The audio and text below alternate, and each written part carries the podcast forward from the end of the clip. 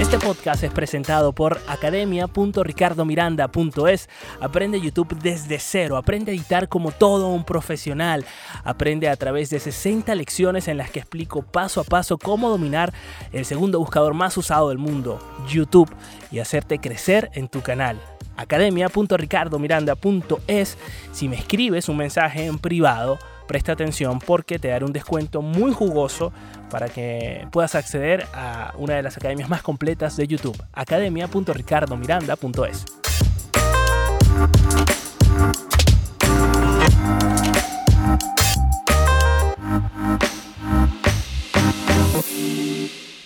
Jainam Navas, amiga y colega de profesión, me preguntaban estos días en su programa de radio Yo Soy Mega acerca de la polémica de WhatsApp, si WhatsApp podía escuchar y leer nuestros mensajes de texto. Y la verdad cuesta muchísimo dar una respuesta más allá de lo que nos hacen saber estas redes sociales, porque ellos conocen casi todo acerca de nosotros y nosotros casi nada acerca de ellos. Y la verdad es que en temas de políticas de privacidad nos perdemos un poco porque a ciencia cierta son ellos los que manejan nuestros datos a su antojo cuando nosotros decidimos aceptar sus condiciones. Hola, soy Ricardo Miranda, arroba pop interactivo y te doy las gracias por escuchar mi podcast diario. Yo no sé si llego a tiempo a, esta, a este tema, a esta polémica, porque bueno, grabo este podcast con una semana de anticipación y la verdad es que en este momento todavía se está preguntando la gente si WhatsApp puede escuchar, leer o ver sus mensajes privados, porque a más de uno o a casi todos les ha salido por ahí la notificación de que deben aceptar las nuevas políticas de privacidad. Y yo decía al comienzo de este podcast que eh,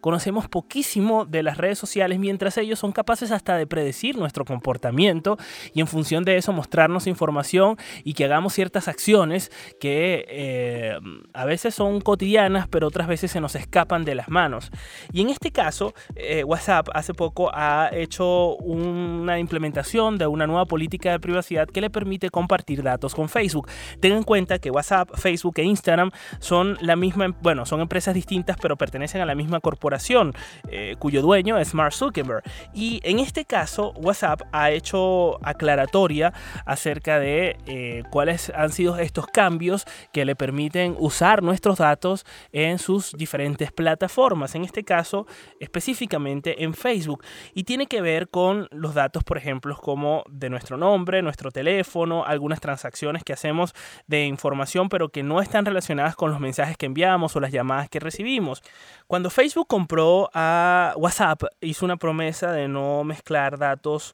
entre esas empresas. Esta transacción de datos, eh, por ejemplo, en Europa está prohibida por una amplia ley de protección de datos que no permiten que se compartan datos entre empresas. Sin embargo, yo a veces, por ejemplo, cuando agrego una persona en mi WhatsApp, me doy cuenta de que me la sugiere en Facebook como amigo y de dónde conecta, eh, digamos, esa persona con esa sugerencia, esa nueva amistad con, conmigo. Bueno, naturalmente tiene que ver con, con WhatsApp, por lo cual sí ha habido una transacción. En mi caso, no sé si es porque ya yo me había abierto estas cuentas estando en Venezuela y ahora me mudé a España, no debería porque estoy en territorio español. Es decir, surgen muchas dudas y por eso decía que una cosa es lo que digan y otra cosa es realmente lo que suceda. Por su parte, dada la polémica que se ha presentado y bueno, en este mm, eh, nuevo mm, eh, orden de la comunicación no es difícil crear una polémica partiendo de información que no se sabe si es falsa o no. Facebook ha tenido que salir adelante y explicar o aclarar algunas cosas como por ejemplo que WhatsApp no puede leer los mensajes privados, ni escuchar llamadas telefónicas, ni tampoco eh, Facebook, eh, que WhatsApp eh, no mantiene registro de los usuarios y sobre quién está mandando mensajes o realizando llamadas, que WhatsApp no puede acceder a la localización de sus usuarios, especialmente a la compartida, y tampoco puede hacerlo Facebook, que WhatsApp no comparte ni los contactos ni la información de los, de, entre ellos mismos,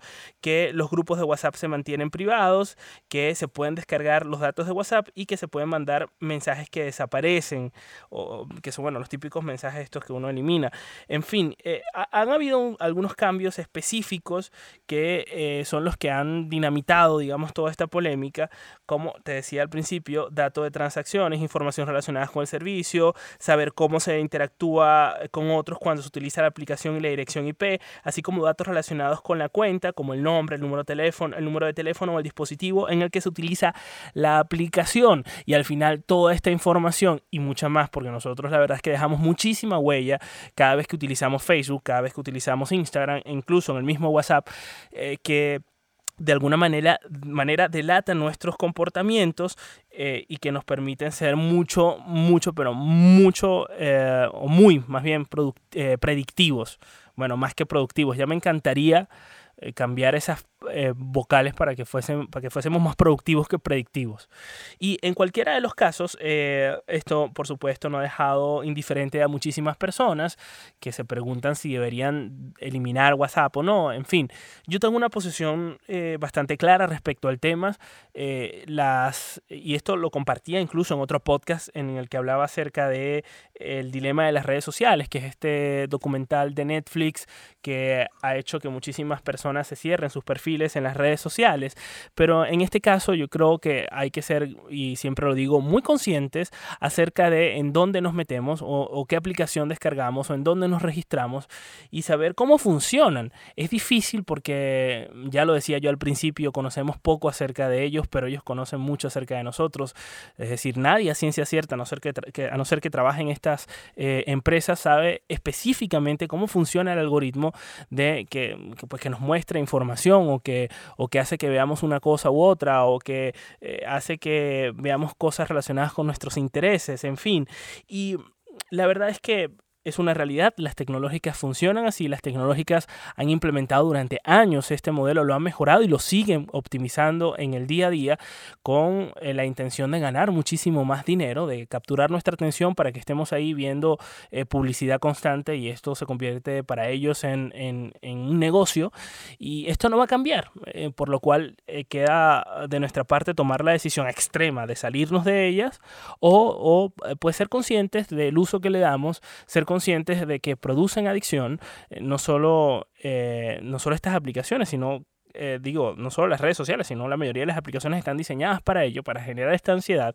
Y un buen ejercicio, eh, que es el ejercicio más habitual, es apagar las notificaciones. Un ejercicio extremo es poner el teléfono incluso en blanco y negro, que se pueden poner las pantallas en blanco y negro para que los colores no te generen esa distorsión, esa, esa ansiedad que, que te da por ver las notificaciones, esos globitos rojos con un número. En fin, eh, ser conscientes de que el hecho de que recibas menos o más likes, mm, la verdad es que no te hace mejor o, o, peor persona. Eh, y, cuando eres consciente de eso, pues eres tú el que controla a la aplicación y al teléfono y no el teléfono el que te controla a ti. En este caso, eh, creo que hay muchas cosas que en el fondo no sabemos eh, de WhatsApp, no sabemos cómo realmente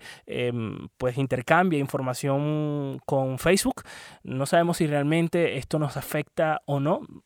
hasta qué punto y, a fin de cuentas tampoco sabemos si realmente este, es seguro hablar por esa vía, por lo cual yo creo que hay que ser muy inteligentes si es información confidencial, si es información que tiene que viajar encriptada, si es información que no, que, que bueno, para ti es susceptible, más allá de los chats de las tías y los abuelos eh, intercambiando memes. En fin, me encantaría saber tu opinión, si me la puedes dejar, estoy muy agradecido en mis redes sociales, arroba pop interactivo, POP interactivo. Y por supuesto, como siempre, te invito a suscribirte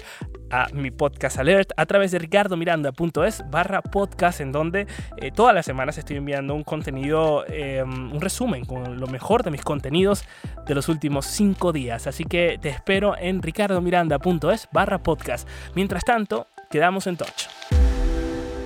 Este podcast fue presentado por academia.ricardomiranda.es. Aprende YouTube desde cero. Escríbeme un mensaje en privado a través de arroba pop interactivo y te daré un descuento muy especial. academia.ricardomiranda.es.